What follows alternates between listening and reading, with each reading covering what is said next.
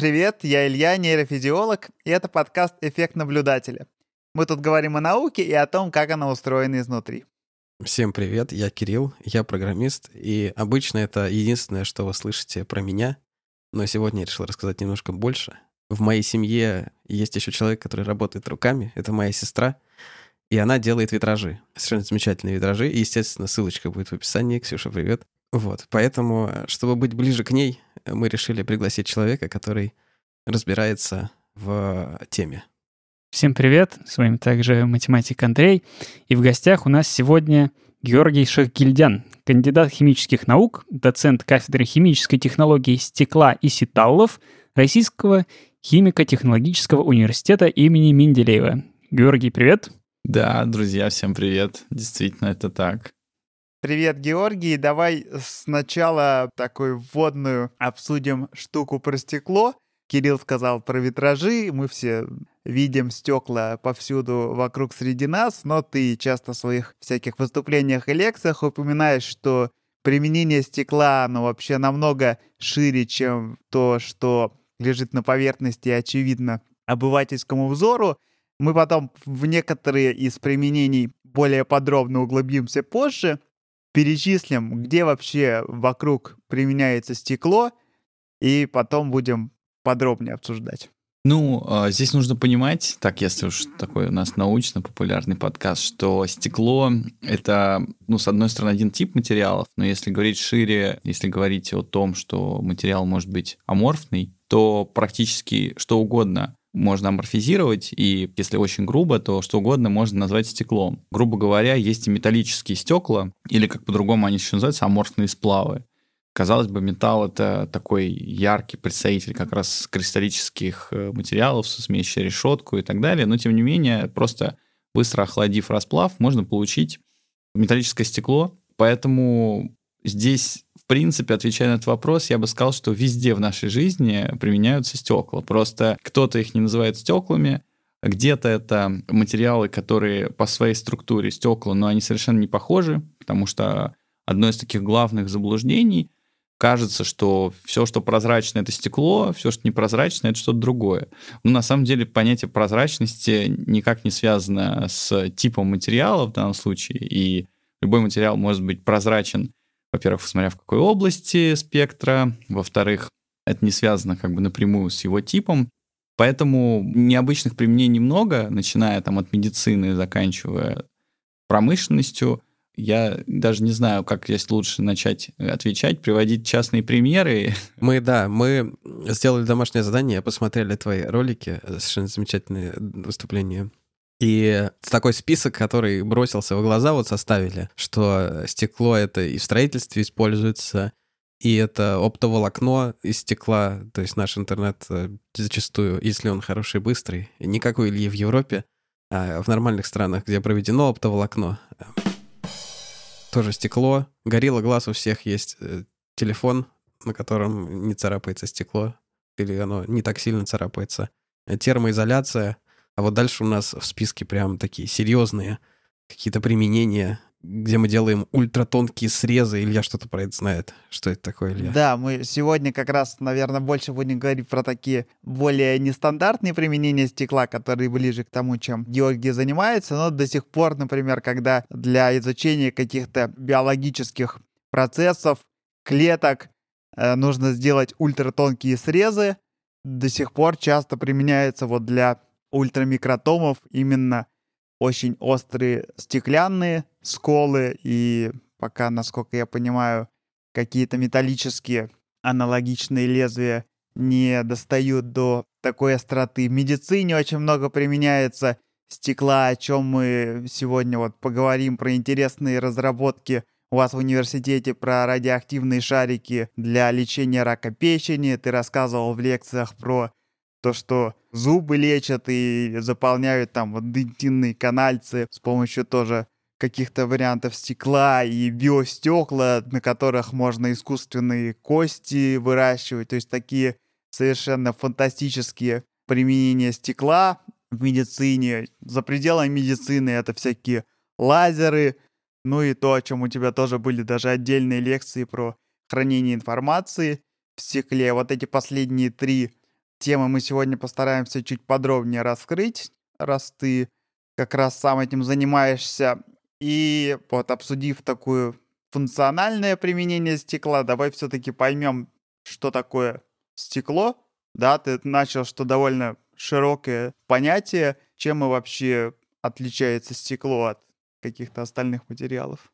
Да, спасибо. Вы, во-первых, посмотрели что-то. Не самые интересные это лекции могут быть. Но, тем не менее. Если говорить, да, о том, чему мы все-таки выделяем такое понятие и такой тип материалов, то тут самый простой вариант — это сравнение с чем-то другим. Ну, то есть у нас есть как бы привычные нам твердые материалы, э, твердые тела. Это обычно какие-то кристаллические материалы, объекты, имеющие строение, которое представляет собой бесконечное, ну или там очень большое количество повторений элементарной ячейки какой-то. То есть самый простой пример мы вспоминаем там всегда школу и какой-нибудь натрий-хлор, там обычная наша там соль, да, поваренная.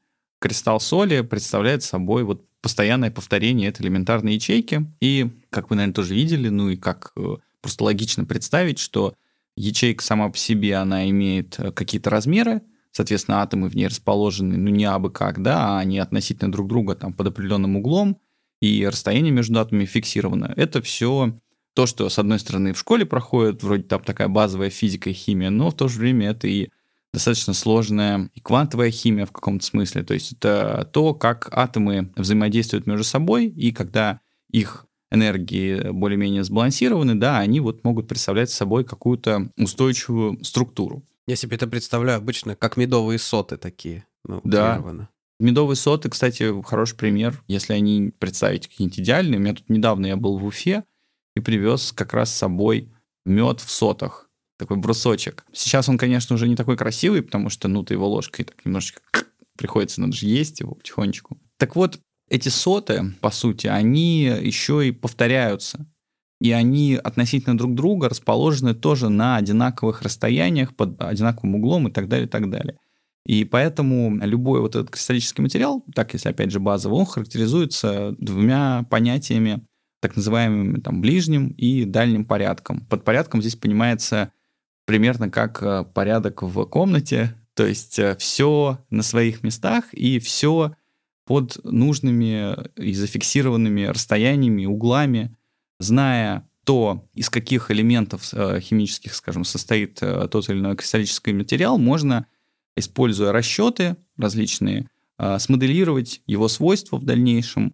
Более того, зная различные параметры, можно смоделировать и новые материалы. И та область, которая занимается в каком-то смысле хемоинформатики, либо же люди, которые вот занимаются дизайном новых материалов. Ну, самый известный ученый в России, ну и в мире, наверное, вы слышали, там, Артем Аганов с его большой научной группой. Ну, помимо него есть другие, конечно же, крупные ученые. То они как раз занимаются тем, что моделируют создают новые материалы кристаллические, то есть большей частью, там 99% всех этих исследований, это какие-то новые кристаллические материалы для разных применений. Ну, например, проводники, э, сверхпроводники новые, высокотемпературные, либо же это какие-то очень твердые материалы, очень прочные материалы. Обычно это такой больше компьютерный процесс, соответственно, потом получается какая-то структура, и ее пытаются синтезировать. Вот. Но это как бы не моя тема, я просто подвожу к тому, что есть другой тип материалов, в которых как бы все плохо с какими-то расчетами и с какой-то структурой, это стекла. По химическому составу это все, ну, как бы одно и то же. Когда мы говорим о кристалле, вот до этого мы говорили поваренная соль, натрий хлор, не менее простой пример – оксид кремния, СО2. То есть это простой песочек, который вы везде встречали, хоть в песочнице, хоть где. Он по структуре, этот оксид кремния, представляет собой да, тоже сочленение элементарных ячеек, атом кремния, окруженный значит, атомами кислорода, и они все соединяются под строго регламентированными углами и расстояниями. Более того, известный нам песок, он вполне может выглядеть э, как в виде песчинок каких-то непрозрачных, так и, в принципе, это может быть большой красивый кристалл, абсолютно прозрачный, и, например, то, что называют горным хрусталем, это как раз и есть по химическому составу тот же оксид кремния, и он совершенно не похож на песок, да, он прозрачный, красивый, И это к вопросу о том, что свойства не всегда связаны впрямую с тем, как выглядит объект в разных физических реалиях. Потому что песчинка, она маленькая такая и непрозрачная, потому что она, собственно, сама по себе малого размера, поэтому, ну, как бы мы физически не видим, что свет через нее может проходить, хотя, согласно его структуре, оксид кремния может пропускать видимое излучение. Ну, кстати, к вопросу вы подумайте, вот что будет, если взять стакан стекла, который изначально прозрачный, разбить его на мелкий порошок и насыпать. Стекло внезапно перестанет быть прозрачным. Ну, то есть вот стакан прозрачный, да, а явно порошок из э, стекла, он непрозрачный. То же самое как бы с песком. Почему? Просто к тому, что все очевидно, потому что у нас уже вступают в действие другие процессы, то есть у нас свет начинает рассеиваться на этих маленьких частичках чисто физически.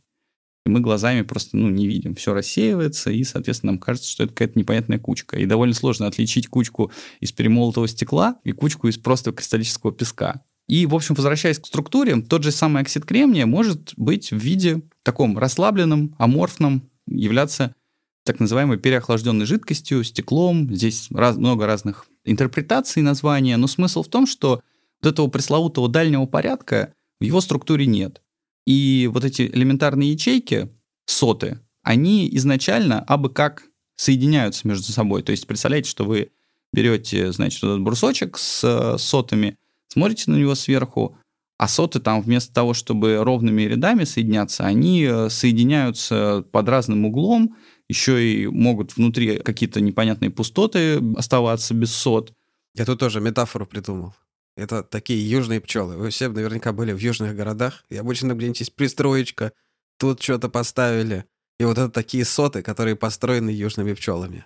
Вот у меня была такая метафора. Абсолютно согласен, да. Мне эта тема близка, потому что я родился в Тбилиси, а частично вырос в Сочи, поэтому, да, абсолютно поддерживаю такие вот соты.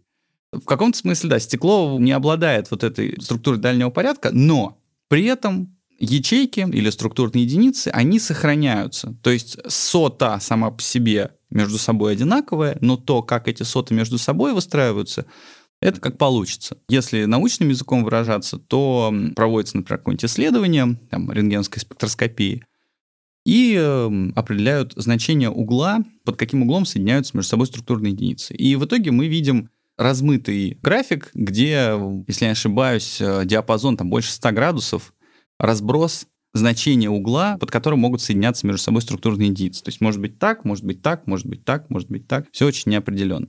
Ну да, то есть эти маленькие кусочки соединяются друг с другом в достаточно рандомном порядке. Потому что 100 градусов — это очень много, это практически все. Да, и, соответственно, это приводит к тому, что физические свойства материала, зафиксированного в аморфном состоянии, то есть стекла, да, они очень сильно отличаются от э, материалов кристаллических. Начнем с того, что вот опять же мы берем кристалл кварца и кусок кварцевого стекла. То есть с химической точки зрения, если как химика спрашивать, да, то это одно и то же. Ну, потому что это СО2. Но если спрашивать стекольщика, то это очень большая разница. Ну вот как вы думаете, у кого плотность больше у, или меньше? Или они одинаковые? У стекла кварцевого или у куска кварца? Лежат два прозрачных таких вот маленьких пластинки. Вы их не отличите визуально. Ну там, где больше порядок, там, наверное, выше должна быть плотность. Больше напихать можно. Да, да. Это как, э, условно говоря, коробка с чем угодно, не знаю, с яблоками. То есть, если вы будете аккуратно яблоки складывать или книжки складывать в коробку, то вы положите туда их намного больше. То же самое с атомами, да, они все плотно упаковываются. И поэтому стекло по умолчанию, оно стремится в, к кристаллу. То есть э, любой материал, э, который зафиксирован в оборотном состоянии, так или иначе склонен к кристаллизации, и это может рассматриваться как негативный процесс, если мы хотим получать стекло, но если мы чуть в дальнейшем поговорим еще про такие материалы, как сеталы, Glass Ceramics, то это позитивный процесс, то есть мы можем как бы частично превращать стекло в кристалл. А причина, по которой они в такой форме оказываются, зависит это как-то, я так понимаю, от условий формирования. Абсолютно. Ты вот упомянул, что они быстро охлаждаются, и поэтому так. В чем там механизм? В каком-то смысле это называют еще замороженное состояние. Ну, то есть, если мы представим, вспомним, там, не знаю, Сабзиро, который мог э, из Mortal Kombat, к примеру, я не знаю, выпустить, значит, э, пучок э, ледяной какой-то субстанции, да, и кого-то заморозить. Соответственно, человек, что в это время бы не делал, например, он совершает кувырок в воздухе, он прям замораживается, как бы, да, и падает, и все. Ну, если он в это время, я не знаю, поднял руку, он вот так заморозится. То же самое происходит и с расплавом. Если мы говорим про получение стекла методом переохлаждения расплава, это классический способ. Если мы говорим про практически 90, не знаю, 9% способов производства стекла, то всегда это сначала берется какое-то сырье, оно нагревается и резко охлаждается. И вот когда это сырье нагрелось до состояния жидкости, то у нас твердые наши кристаллические исходные материалы, они значит, расплавились и превратились в жидкость. И там уже другие законы действуют. Там же условно кремний и кислород никуда не делся. Просто они стали плавать. Силы связи между ними абсолютно другие, соответственно, они, как бы, условно говоря, просто вот находятся в каком-то объеме, эти атомы там плавают. Потом мы взяли и резко как Сабзира, да, заморозили. Была температура там полторы тысячи градусов, а мы сделали температуру, не знаю, там, 20 градусов. И атомы, они, как говорится, тоже люди, То есть они же не могут э, внезапно перестроиться. Соответственно, вот они как плавали, так примерно и встали на месте. Как паркерского периода тоже жизнь там заморозилась э, в одной какой-нибудь янтарной пластинке, и там москит внутри такой застыл. Вот примерно так же атомы застывают, и вот такая структура образуется. Все довольно прозаично. То есть это получается, что центры кристаллизации, которые там многочисленно начинают образовываться при охлаждении, им просто не дается так говоря, времени, чтобы действительно друга выровняться, и они вот как были расположены, так сразу и остановились. Да, понятие центров кристаллизации, оно, конечно, я бы не стал, может быть, тут вводить, потому что, ну, на то есть некоторые другие вещи, то есть есть, ну, там, понятие центра кристаллизации. Если они возникают, то на них как раз э, может проходить кристаллизация в стекле. Это, например, нежелательный какой-то параметру. То есть изначально мы предполагаем о том, что центр кристаллизации не возникает. То есть структура настолько быстро, расплав настолько быстро переохлаждается, что структура у нас фиксируется в том состоянии, в котором она была. Как раз-таки, если у нас что-то произошло, ну, например, попал кусочек огнеупора, или кто-то обронил, обронил что-нибудь, какую-нибудь пылинку, при такой температуре, естественно, пылинка какая-нибудь из высокотемпературного неорганического материала, то она может стать центром кристаллизации, более того, есть понятие флуктуации состава, когда окажется так, что вот э, слишком там, не знаю, много каких-то компонентов тяжелых, вероятность такая есть, вот вероятность сработала, и, соответственно, в каком-нибудь, я не знаю, объеме, а, субнано даже, повысилась плотность каких-то элементов. И это привело к тому, что появился центр кристаллизации. Вот. Ну, то есть это как бы некая вероятностная история, Поэтому и задача как раз химиков-технологов подбора такого химического состава, чтобы эту вероятность снизить. Вот. То есть, получается, наше стекло, если мы сейчас не соты рассмотрим, а, допустим, сито, то у нас сито такое неровненькое, оно какое-то такое корявенькое, но за счет того, что оно корявенькое, сквозь него больше проходит, потому что там меньше, ну, больше пустот как бы. Я к тому, что веду, поэтому у нас, получается, свет проходит проще через все это, потому что решетка более прорежена правильно? Почему она прозрачная? А, ну, вот это прям вообще нет. это нет. Это одно из самых больших таких заблуждений насчет стекла. Стекло прозрачно, потому что там какие-то пустоты. Ну, это не связанные между собой вещи. Если говорить про прозрачность как понятие, то мы, ну, как бы от структуры, то, о которой я сейчас говорил, уходим в электронное строение то есть в другую немного степь. И здесь неважно, мы говорим о стекле, о кристалле, важно о типе материала с точки зрения его электронного строения. И тут вводятся уже другие определения. Я думаю, вам знаком три типа. Это проводники, полупроводники и диэлектрики. И, соответственно, у диэлектриков, почему они диэлектрики? Потому что у них между, э, значит, валентной зоной и зоной проводимости, это, опять же, термины из как бы зонной теории строения вещества, у них достаточно большой зазор, как еще говорят band gap, или же запрещенная зона. То есть э, электроны из э, валентной зоны не могут перейти там, в зону проводимости. И размер вот этого вот бэндгэпа, он, или по-русски запрещенной зоны, как бы регламентирует то, будет ли материал прозрачен в той или иной области электромагнитного излучения. То есть, то есть сможет ли фотоны, которые пролетают через этот материал, хватит ли их энергии как бы возбудить электрон и перенести его с зоны проводимости в валентную зону этого материала. Сейчас я, чтобы вас не так сильно загрузить, Первое, нужно понимать, что мы говорим, когда мы говорим прозрачность. Значит, прозрачность э, разная бывает, и перед тем, опять же, как говорить про прозрачность, нужно сказать про свет тогда. То есть, что такое тогда свет? Ввести его. Значит, у нас есть э, понятие, самое простое, свет — это, ну, вот что-то светит, мы это видим, да, как-то есть темно, есть светло. Но это маленькая часть всего, на самом деле, что вокруг нас происходит, потому что вокруг нас есть постоянные источники ЭМИ, электромагнитного излучения. И мы с ними встречаемся везде, и они, соответственно, ну, имеют одновременно две природы. Это и волна, и частица. Если говорить по-простому, то вот у нас есть свет, да, или как бы электромагнитное излучение, как угодно, да, соответственно, оно имеет разную длину волну и разную энергию одновременно. И все мы знаем, что когда мы хотим посмотреть на свои кости, мы идем на рентген. Рентген — это вырезанная область излучения электромагнитного, которая обладает короткой длиной волны и большой энергией, потому что, ну, это как бы обратно направленная история. Чем меньше длина волны, тем больше энергия фотона. Вот кости тоже прозрачные, так, ну, точнее, не кости, а ткани. Ткань — это не стекло, но они прозрачны для рентгеновского излучения. А дальше мы смотрим, вот стены как бы есть, стены, ну, любые стены. И, соответственно, мы можем при этом радио слушать через стены. Ну, стены тоже прозрачные. Более того, все что угодно вокруг нас, оно прозрачное для, например, для радиоволн. Радиоволн — это тот же самый, условно говоря, свет. Ну, это то же самое электромагнитное излучение, просто с длиной волны очень большой, ну и энергии очень маленькой. Поэтому радио нас особенно не облучает и больно не делает. А если мы под рентген встанем сильно, то будет не очень хорошо для живых клеток. Я просто хотел ввести вот это понятие прозрачности, чтобы у слушателей тоже как бы, ну вот откладывалось, что когда мы говорим про прозрачность, мы именно подразумеваем прозрачность в видимом диапазоне, в видимом для глаз. Это очень узкий диапазон от там 340, по-моему, до 785 нанометров. И по энергии, соответственно, это там тоже определенный диапазон энергии, электрон-вольт просто так случилось, что какие-то материалы для этого диапазона прозрачные, а какие-то нет. Почему так случается? Это связано с их строением, с наличием вот этого вот, вот зазора между двумя уровнями.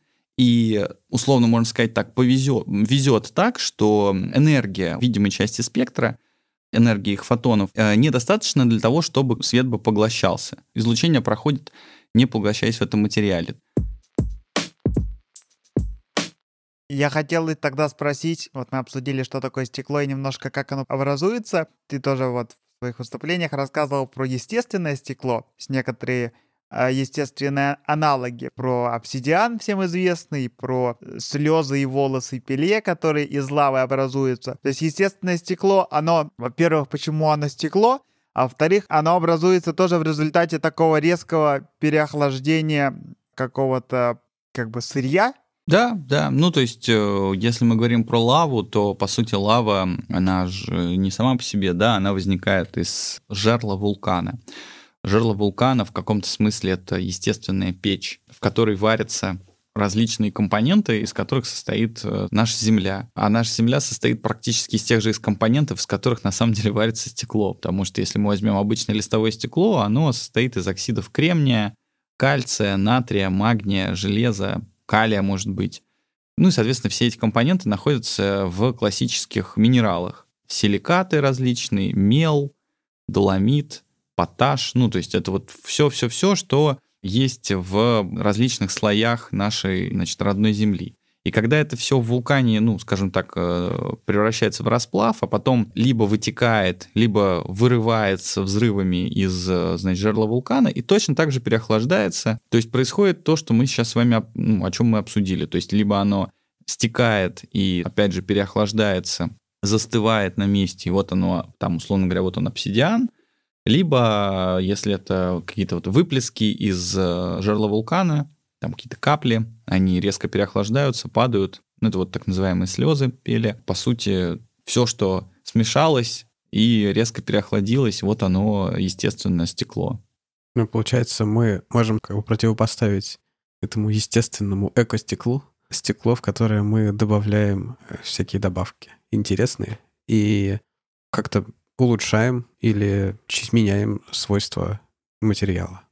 Да, конечно, ведь э, есть легенда по тому, как э, первое стекло получилось, да, и она связана как раз с тем, что э, ребята финикийцы, значит, они везли, если не ошибаюсь, соду и заночевали там где-то на пляже, ну, а на пляже у нас оксид кремния, и они сложили, значит, эти мешки с содой, развели костер, и с утра проснулись, а у них там остекловано все. Но они не знали еще, что остекловано. То есть, условно говоря, песок, смешанный с содой и подвергнутый большой температуре, привел к тому, что вот у них появилось там что-то наподобие стекла. В принципе, это вполне имеет место быть, потому что сода — это как раз, э, ну, в данном случае, там, что это у нас, натрий 20О3, какой-нибудь карбонат натрия, она в смеси с оксидом кремния понижает температуру плавления. То есть, ну, есть такое понятие плавень, да, это что-то, что легко плавится само по себе и снижает общую температуру плавления системы. Вот, соответственно, у нас они как бы добавили к главному стеклообразователю оксиду кремния плавень. И дальше люди, развивая технологию, так и делали. То есть они добавляли разные компоненты, которые приводили к тому, чтобы лучше получать стекло.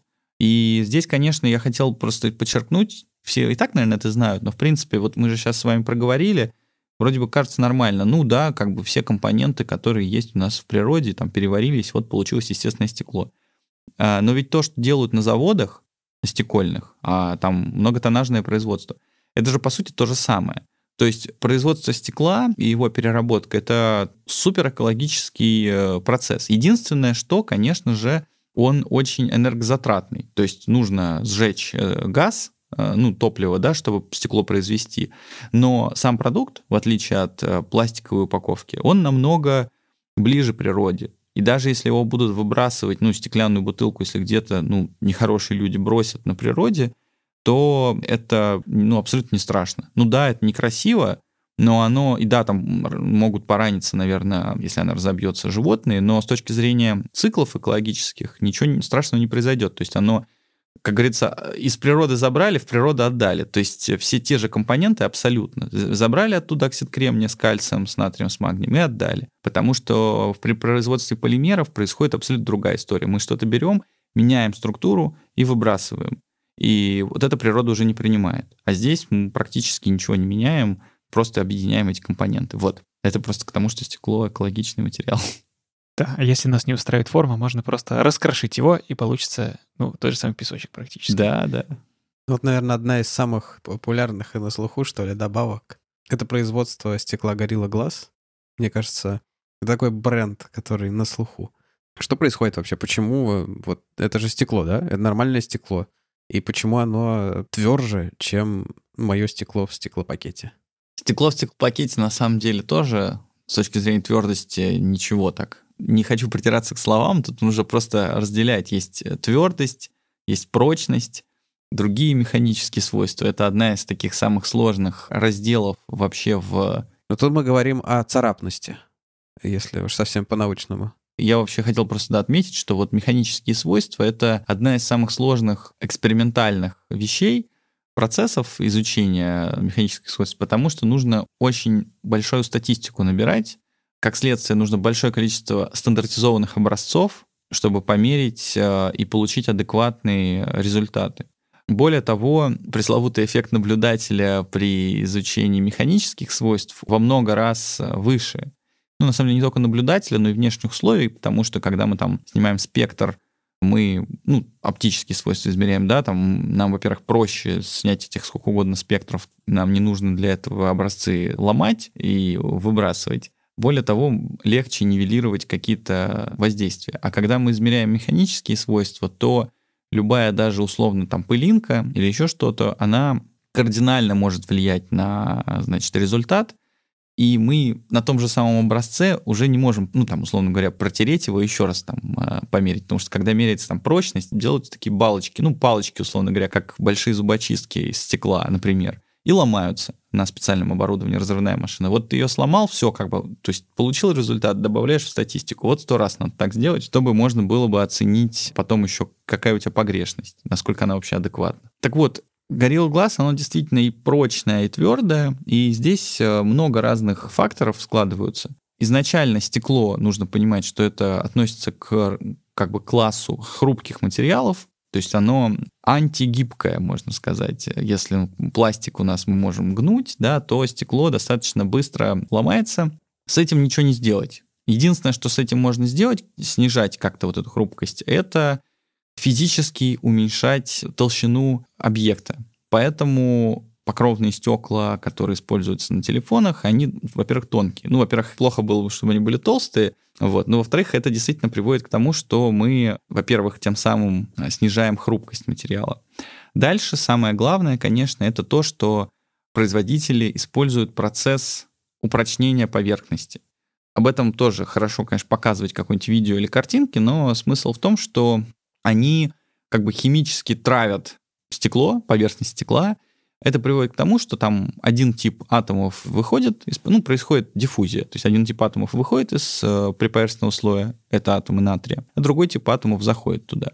И я пару раз приводил аналогию, что происходит. Атом натрия и калия, они, конечно, похожи, но по размерам разные. Калий больше. Соответственно, вот как в вагоне метро едут люди, значит, сидят все спокойно на диванчиках. Станция, кто-то вышел, а вместо них вошли там здоровые мужики и сели на те же места. Всем стало, ну, как сказать, чуть поплотнее и немножечко напряженно. Вот примерно то же самое происходит с поверхностью стекла. У нас э, возникает э, напряжение, ну, это действительно термин физический. Напряжение связано с тем, что один вот этот предpoверхностный слой расширяется, начинает давить на, значит, слой уже внутренний, если рассматривать пластинку с двух поверхностей, ну, если с одной смотреть хотя бы, и это приводит к тому, что в этом приповерхностном слое равномерно распределяются вот эти вот силы давления с разных сторон. И, как ни парадоксально, кажется, что наоборот, мы материал вводим в какое-то нестабильное состояние, но при этом его прочность э, и твердость немножечко увеличиваются. То есть горелый глаз — это такой, как сэндвич. То есть в серединке там стекло, а снаружи более твердый слой. Насчет сэндвича просто я сейчас отдельно скажу. Горелый глаз, это нужно понимать, что это, конечно же, не сэндвич, это единый материал. Но если посмотреть на него с точки зрения распределения именно напряжений, то можно сказать, что да, это сэндвич. То есть если у нас сильные напряжения окрашены в красный цвет, а значит отсутствие напряжений в синий, и мы посмотрим как бы вот вдоль нашего стекла, то, конечно же, на поверхностях будет красный цвет, а посередине синий и он, соответственно, профиль будет, ну, вот как-то так вот, например, то есть в центре напряжения практически нет, а возле поверхности напряжения будут максимальные. Есть другой, когда ты сказал сэндвич, самый известный это прочные стекла, мне кажется, это те, которые в лобовых окнах автомобилей.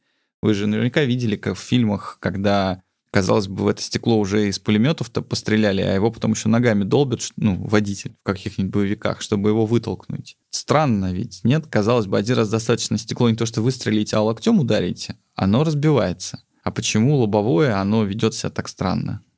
Я был уверен, что там какой-то полимер в середине, типа пленочки, который держит это стекло. Да, да, абсолютно так. Это как раз вот и есть сэндвич. Или же называются триплекс по-другому, когда берутся два стекла, между ними прокладывается полимерная пленка, затем это дело термообрабатывается, ну, нагревается в специальных печах.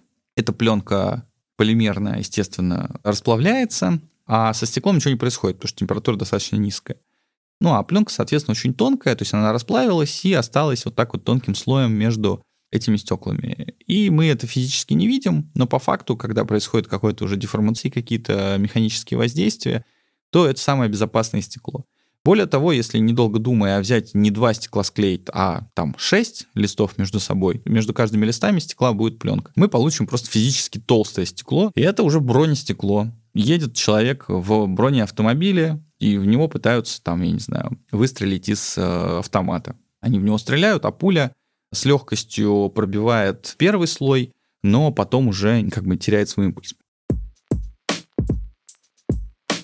Мы вот в самом начале объявили тебя как доцента кафедры химической технологии стекла и сеталов, и это мне просто напомнило, я в какой-то момент читал статью по биоинформатике, и там один из авторов был э, с Кубы из э, Института бананов и плантайнов. И вот если что такое банан и стекло мы все знаем, ну, примерно, с поправками на, так сказать, уточнение понятия стекла, то вот что такое плантайны и, соответственно, ситалы, я полагаю, большинство наших слушателей не знают. Плантайны мы оставим на Википедию, а про ситалы, если, Георгий, ты расскажешь. Да, но мне правда очень интересно, что такое плантайны, я, я погуглю. Насчет ситалов, да, это история такая, красивое слово, и я тоже, когда поступил на кафедру, у меня были такие же вопросы ко всем, типа, а что это такое? Ну, я думаю, да, мы уже оговорили это, что когда говоришь на английском, в принципе, понятно, да, потому что на английском это называется glass ceramics. На русском это часто называется стеклокерамика. Мы в России называем, а, значит, ситалы, потому что это ближе как бы сокращение от, а, кто-то говорит от стекло и кристалл, кто-то говорит от стеклокристаллический материал. Ну, не сокращение, а вот как бы некое такое объединение элементов. У нас получается, что это довольно интересный класс материалов. То есть я вам тут много-много говорил сейчас про то, что в стекле нет кристаллической, значит, решетки, нету ничего такого. А тут мы как бы вот это стекло берем, с ним немного что-то делаем, обычно нагреваем, и локально появляются, вот как говорил Андрей, некоторые центры кристаллизации, и на них вокруг чуть-чуть постепенно начинает возникать кристаллическая структура.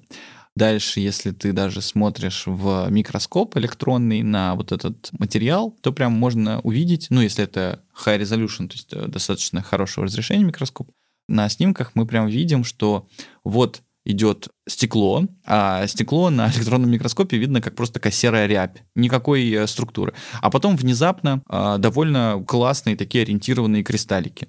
Вот он закончился, кристаллик, вот опять пошло стекло. Вот как бы пример структуры сетала. Вот, и на самом деле, да, сеталы достаточно, ну, относительно недавно известны относительно того стекла, потому что если стеклу у нас почти 5000 лет, то сеталы как бы вот начали производиться только в а, начале 20 века. По-моему, Дональд звали, Дональд Стуки, ученый в Америке, очень крутой. Кстати, вот интересно, он работал, ученый, но работал не в университете, не в институте, а в коммерческой компании Корнинг которая, в частности, делает Gorilla Glass. И наш э, советский ученый Исаак Ильич Китайгородский, который как раз является основателем нашей кафедры. Тогда это был МХТИ, ну вот сейчас РХТУ Менделеева. Примерно одновременно они как бы опубликовали свои вот эти изыскания. По поводу прочных сеталов, это наша такая идея, которая, ну, наша и другие некоторые, значит, люди ее транслируют, что можно вместо стекла попробовать сделать вот такой вот стеклокристаллический материал. Ситал, Glass Ceramics. Логика в том, что чисто с одной стороны физически, если представить себе, что у нас есть не просто матрица какая-то аморфная, а внутри в ней еще кристаллики расположены, то этот материал должен быть более прочным, в нем что-то типа дисперсного упрочнения может быть, то есть если там какая-то трещина начнет распространяться, она на этом кристалле, там, скажем, закончится, ну или там ее энергия разойдется, и ну, как бы она не будет дальше распространяться и так далее. В общем, идея как бы вот в этом. То есть материал как минимум более твердый, более устойчивый к царапинам, но вот дальше возникают загвоздки, а, что твердость и прочность — это вещи как бы не совсем друг с другом связаны. И можно сделать очень твердый материал. Например, есть э, понятие сапфировое стекло. Может быть, вы слышали. Обычно его используют для часов. И на самом деле это не стекло. Вот сапфировое стекло — это именно кристалл сапфира. Сапфир — это оксид алюминия. Опять же, я вам скажу, да, там оксид алюминия. Ну, вы сейчас наверняка себе представите какую-нибудь вилку алюминиевую или тарелку там, вот. Но сапфир, когда говоришь, это, ну, какой-то драгоценный камень. Но а, как бы сапфир по химическому составу это оксид алюминия, и он как бы, ну, прозрачный вполне себе, все нормально. Его можно использовать как, например, защиту для часов, потому что он очень твердый. Твердость а, сапфира около 9, по-моему, единиц по шкале МОСа, где у нас самый твердый это... Алмаз? Да, у него 10, ну, самый твердый материал.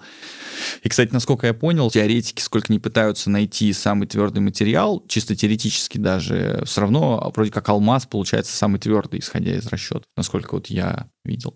Как бы, ну, пытались сделать из сапфира вот эти защитные стекла. Была история, ну, вы если видели какие-нибудь лекции, я в ней обычно привожу, по-моему, в 2014 году, собственно, Apple вложила достаточно большие деньги в компанию GT Advanced, американскую, которая это не какой-то там э, скам, это реальная компания, у которой были большие производственные мощности по значит, выработке сапфира. Они действительно делали такие вот э, стекла, ставили их на телефоны, но это было все такая разовая игра. Apple сказала, давайте играть по-крупному, вот на, на каком-то там iPhone 6 или 7, я, я не помню, на каком-то, мы хотим, чтобы у нас телефон уже вышел с сапфировым экраном. И они, ну, просто физически не смогли, потому что технология производства сапфира, а это кристалл, ну, на несколько порядков дороже и сложнее производства стекла. И все пришло к тому, что они как бы просто у них пошел брак за браком. Это ужасное зрелище, конечно, потому что кристаллы производятся, например, способом ну, роста таких вот буль. Э, ну, вы знаете, воду привозят в 20-литровых канистрах. Вот представьте себе такую канистру, ну, форма, то есть цилиндр такой, да, из как бы прозрачного материала, с виду на стекло похоже, но кристалл. И удельная стоимость такой були, ну, прям очень много. Ты когда говоришь сапфировая канистра, то чувствуешь, что это недешево. Да, да, причем, ну, не полая, как бы монолитный, сапфировый монолитный такой, значит, цилиндр. И вот картинка была, я где-то видел фотографию, где вот кладбище этих буль, то есть стоят були и зачеркнутые такие все крестиками, маркером. Вот. Должно быть больно смотреть. О, да, без, безумно. Я думаю, особенно в хозяевам компании это было больно смотреть на все это. А там проблема с кристаллами еще в том, что они должны расти по определенным а, направлениям. То есть если где-то ошибка и как бы неправильно ориентирован кристалл, то он уже автоматически является браком. Со стеклом, да, у нас нету никаких, э, значит, направлений, никаких решеток. Ну, как получилось, так получилось. Главное, чтобы оно более-менее однородное было. И в итоге там был довольно большой, ну, скандал, не скандал, там было судебное разбирательство, признали как бы их виновным, они там выплачивают, я не знаю, до сих пор, может быть, эти какие-то штрафы. От этой идеи как бы все отказались, и с Ситалом до конца сейчас непонятная ситуация. То есть мы как бы у себя тоже вот работали с компанией LG на уровне научно-исследовательской работы. Там как раз никаких статей не было, там важно было просто, ну, как бы сделать работу и как раз-таки о ней никому не говорить, потому что, ну, это коммерческая разработка. Там был у нас отчет. Сейчас вот iPhone 12, когда вышел, когда уже год или полтора назад, они как бы заявили, что вот они уже сета установили. Если посмотреть пресс-релизы, там написано, что вот в новых айфонах это а, называется Ceramic Shield. И вроде как по описанию, если покопаться в патентах, вроде как это какой-то вот нано-глаз керамикс, то есть наносетал. Сетал с маленькими кристалликами. Он все равно остается прозрачный, потому что кристаллы там 20-30 нанометров, они никак не влияют на светопропускание практически. Но я так до конца и не понял, все никак не дойдут руки у кого-нибудь найти разбитый 12 iPhone, соскрести стекло и сделать, значит, рентгенофазовый анализ, чтобы, ну, однозначно сказать хотя бы для себя. И что-то таких роликов я тоже не видел, хотя было бы интересно. Да, вот мне эта идея с тем, чтобы какие-то кристаллические включения, с помощью которых повышали бы твердость, очень напомнила сразу про бетон и асфальт. Тоже цемент смешивают либо с песком, либо уже с какими-то более крупными кристаллическими включениями, с какими-то мелкими камушками. Получается бетон, который гораздо прочнее. Ну и опять же в асфальт тоже добавляют каменные включения, и получается прочнее. Вот это мне такая ассоциация возникла. С другой стороны, мы знаем, что в стекло часто добавляют какие-то более мелкие включения. Ты уже сказал как раз про стекло для айфонов, в которых какие-то наноструктуры. Я вот с другой стороны смотрю, у меня на кухне стоит э, заварочный чайник из так называемого боросиликатного стекла. Якобы оно там должно как-то лучше тепло держать. На практике не очень, но ладно. Идея была, видимо, в том, чтобы действительно держало. Что вообще добавляют в стекла, чтобы как-то улучшить их качество, те или иные? Какие основные тут направления? Да, хороший, э, отличный, я считаю, вопрос. Тут нужно разделять две вещи. То есть первое, это когда мы говорим там про сетал или еще про что-то, это скорее в каком-то смысле немного фазовое разделение, то есть у нас, условно говоря, появляется в аморфной фазе кристаллическая фаза, вот, но химический состав мы особенно стекла не трогаем. А вот если говорить о более распространенных вещах, это как раз изменение химического состава материала для того, чтобы получать те иные свойства. И сразу забегая вперед, и третье направление — это некий шейпинг, то есть изменение формы э, материала для того, чтобы тоже получать какие-то дополнительные свойства. Если остановиться вот на химическом а, составе, это то, что ближе, в частности, нам на кафедре, потому что мы больше работаем с синтезом новых каких-то составов, то Здесь поле деятельности очень широкое, то есть все очень просто. У нас есть таблица Менделеева, такая достаточно известная таблица с разными химическими элементами, и эм, каждый из них так или иначе может быть использован в стекле, и так или иначе свои какие-то свойства может туда привнести. И дальше, на самом деле, практически про все, что мы с вами говорим, про какие-то там необычные применения стекла, где оно ну, как бы активно что-то делает, так если можно выразить, то есть есть какое-то свойство, которое само как-то влияет на окружающий мир, то Здесь все дело в основном всегда в химическом составе. То есть вот ты сказал про боросиликатное стекло, есть действительно такой феномен, есть такие боросиликатные стекла. Они, во-первых, термостойкие, а во-вторых, они еще химически стойкие. И вот вся посуда химическая, в лабе э, наверняка кто-то работает, кто-то бывал просто хотя бы в школе на уроках, она вся сделана из боросиликатного стекла, потому что оно наиболее химически стойкое благодаря вот тому, что в определенном соотношении оксид бора и оксид кремния и отсутствие практически полное щелочных элементов, оно приводит к тому, что материал с очень хорошими, значит, физико-химическими свойствами получается. То есть э, здесь мы выбираем какие-то элементы, вставляем их ну, знаете, как вот э, есть у нас набор из большого количества разных кубиков, который будет каждый либо светиться по-разному, либо музыку играть, либо, я не знаю, фильм показывать. И у нас есть некое общее устройство, куда нужно что-то добавить. Вот мы берем кубик, какой-то элемент, добавляем его в нужных, если супер упростить, в нужных соотношениях, и получаем какое-то свойство. Нужно, чтобы стекло светило, мы добавляем туда само что-то излучало, мы добавляем туда специальные элементы. Нужно, чтобы оно выделяло какие-то полезные элементы. Мы добавляем эти элементы в стекло, и оно потом начинает их выделять. Вот такая концепция.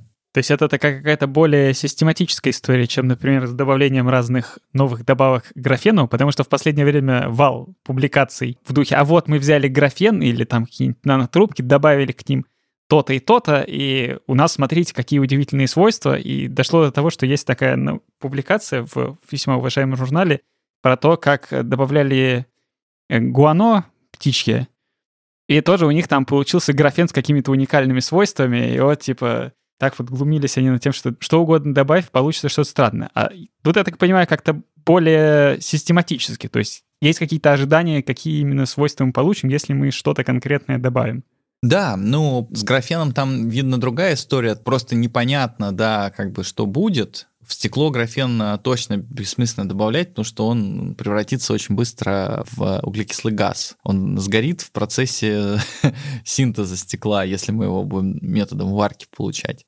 Да, ну, довольно осознанно, конечно, то есть есть понимание того, что ну, мы как бы знаем свойства тех или иных элементов, и мы знаем, что, например, редкоземельные элементы, вот F-элементы, они лантаноиды, так называемые, они, например, в них э, возможны, значит, электронные переходы различные, что приводит к тому, что они, например, э, люминесцируют. Со стеклом это никак не связано.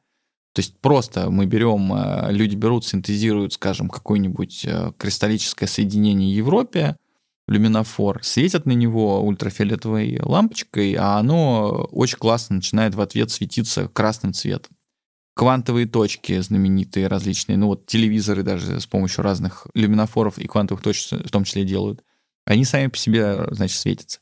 А стекло в данном случае играет в каком-то смысле сервисную роль. То есть мы знаем, что стекло может быть, ему придать любую форму можно, что, соответственно, его, как его получить, недорого и относительно несложно. Знаем, из чего это сделать. То есть стекло — это некая матрица, и внутрь этой матрицы мы, например, хотим погрузить элементы, которые будут светить. Или мы хотим погрузить элементы, которые будут поглощать, наоборот, что-то. И сделать фильтр. Если тезисно, то можно стекло рассматривать вот с такой точки зрения, как некий такой настраиваемый объект, сервисный материал для различных применений. Мы вот в подкасте всегда стремимся понять, как непосредственно устроена наука, эксперименты и вот исследовательская часть. Насколько я понимаю, на современном уровне развития вашей области сначала вы кучу всего моделируете на компьютере, пытаясь предсказать, какие свойства вы получите добавлением тех или иных элементов дополнительных. Правильно?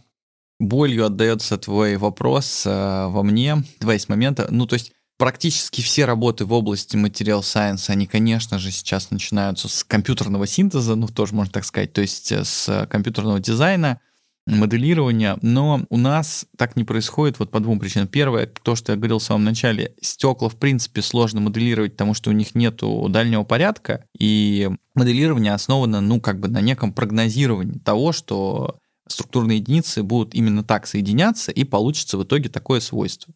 А мы как бы моделировать ну, не можем, потому что мы не знаем, как оно соединится. Ты пока не синтезируешь при каких-то условиях, ты ну, не поймешь. Поэтому это раз. Во-вторых, есть, конечно, другие подходы, связанные больше не с моделированием, а с э, анализом данных, потому что, конечно, за больше чем столетнюю историю науки в области стекла накоплено определенное количество данных. Есть базы данных, они, конечно, не супер огромные, но тем не менее. И есть уже как бы достаточно много публикаций, когда вот путем а, анализа данных, модные нынче, я в этом не очень разбираюсь, но тем не менее, как я себя понимаю, формируется некоторое подобие там нейронных сетей, то есть, ну, некая модель, да, значит, моделька работает, туда данные загружаются, ну, например, вот были синтезированы там 100 составов, и известно прям физически померенные их свойства. Эти свойства загружаются в эту модель, и дальше ну, мы просим эту модель ее там предсказать. А вот если вот такой состав, то какие свойства? Она говорит, скорее всего, с такой вероятностью вот такое это будет. Но, опять же, как показывает практика, тут мы сталкиваемся уже с проблемой, опять же, наблюдателя. В том смысле, что я в своей лаборатории синтезировал стекло и получил такие результаты, Илья получил немножечко другие результаты, а Андрей, у него вообще другая печь, и как бы он вообще получил какие-то совсем другие результаты. Поэтому, к сожалению, стадия вот моделирования в нашем, если мы говорим про вот именно экспериментальные составы и новые какие-то направления, то нужно, ну, все равно не то, что даже только мы, но и другие научные группы в основном работают именно с экспериментом. К сожалению, мы пока еще в прошлом веке находимся.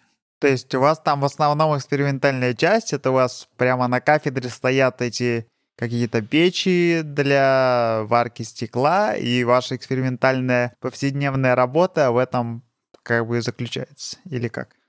Да, именно так. То есть наши коллеги, ну, мои коллеги и коллеги на других э, университетах или институтах, они непосредственно занимаются экспериментальной работой. И здесь есть два больших эм, блока. Это блок синтеза и блок измерения, исследования. Соответственно, нужно сначала что-то сварить, как мы говорим, ну, сварить, потому что стекло в основном синтезируется методом варки из шихты.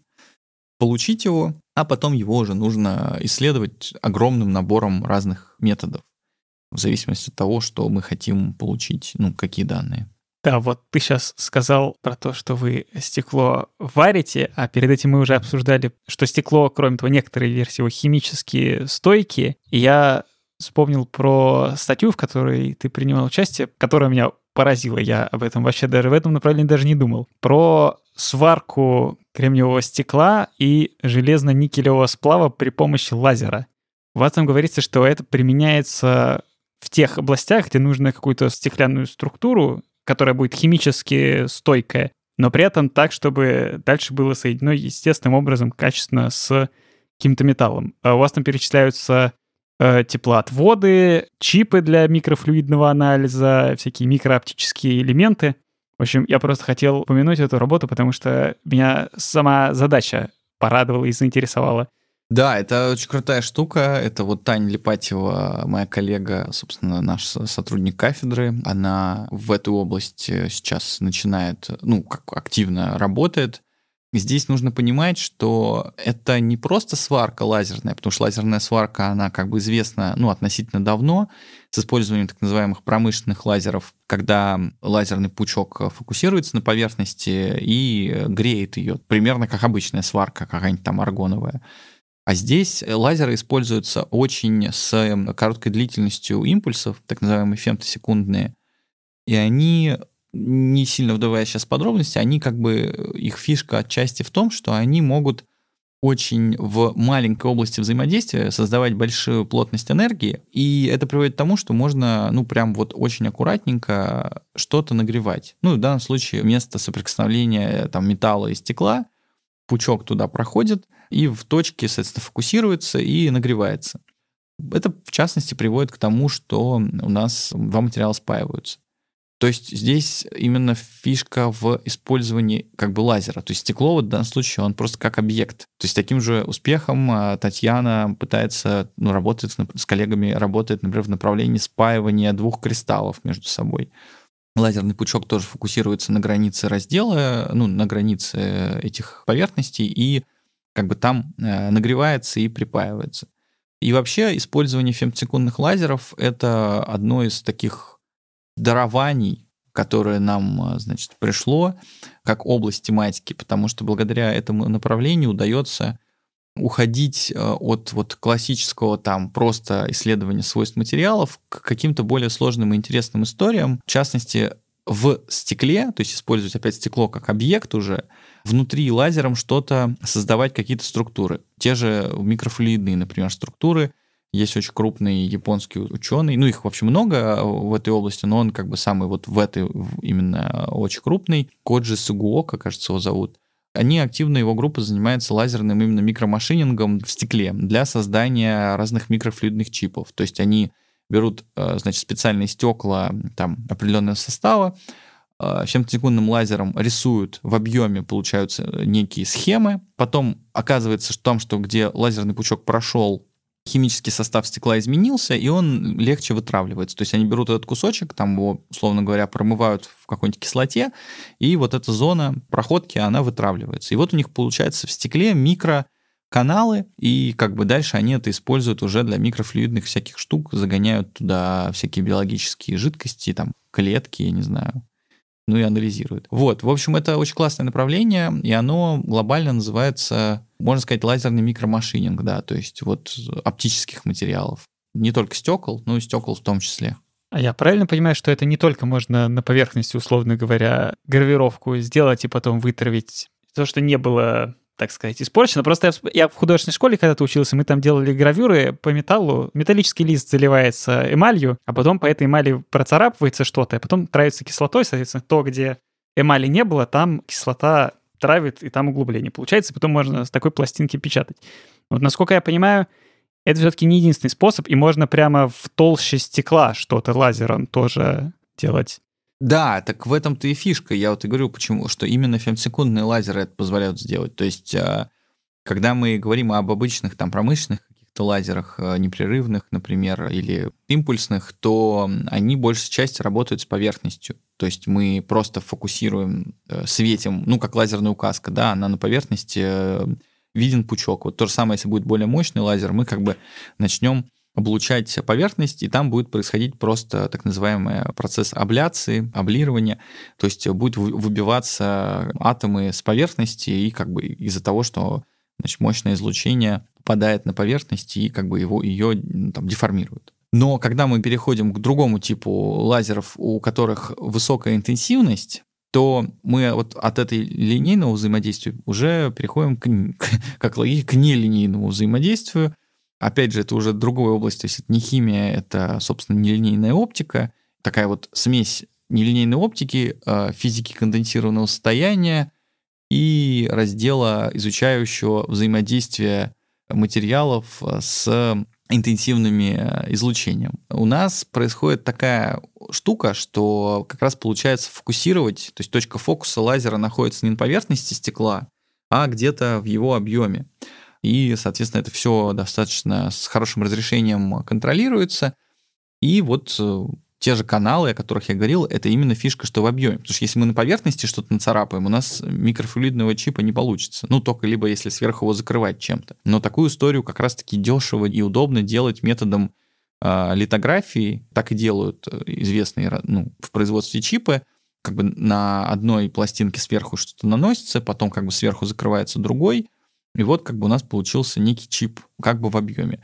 А если мы хотим в одну стадию э, что-то сделать в объеме, то здесь как раз вот только именно лазерный микромашининг, то есть когда внутри материала что-то там прорисовывается и э, получается создавать какие-то структуры.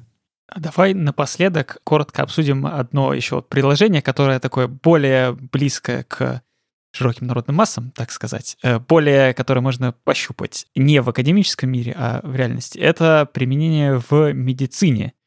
У вас есть такое замечательное приложение использования микросфер стеклянных, специальных, с тем, чтобы лечить рак. То, как раз о чем мы вначале кратко упоминали. Можешь коротко обрисовать, о чем это?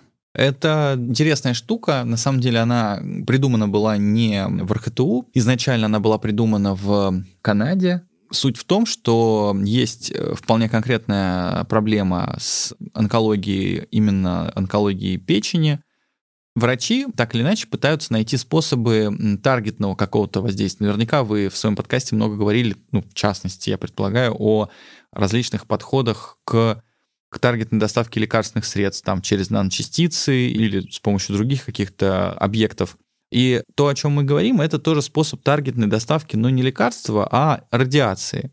И вот в частности, к каким-то опухолям таргет на радиацию ну, не получается подвести, а к каким-то, в частности, к опухоли в печени получается, и вот для этого используют некоторые объекты, в частности, стеклянные шарики. Есть, кстати, и полимерные шарики.